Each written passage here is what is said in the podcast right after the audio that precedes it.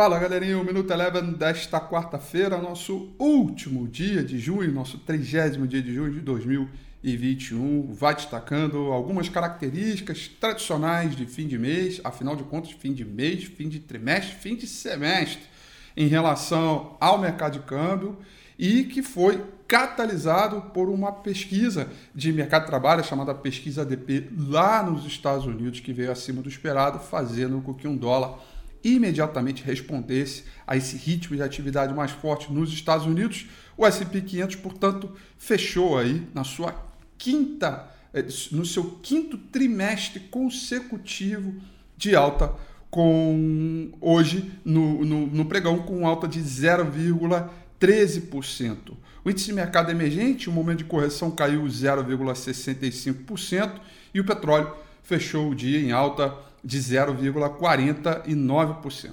Por aqui, definição da Petax e novas denúncias a respeito é, das compras de vacina deixaram os investidores nesse último dia útil do mês de junho preocupados e avessos ao risco. Com isso, dólar para cima e bolsa para baixo. E o dólar subiu 0,30%, também ajudado pela formação da Petax né, e envio de dinheiro para o exterior, que é um movimento sazonal, tradicionalmente acontece ainda mais nesta data, quando combina aí todos os períodos né, é, de semestre, trimestre, fechamento de mês. Já o Ibovespa fechou em queda de 0,41%, com o investidor cauteloso a respeito dessas questões ligadas à vacina e um pouco aí de clima de aversão ao risco, realização de lucro.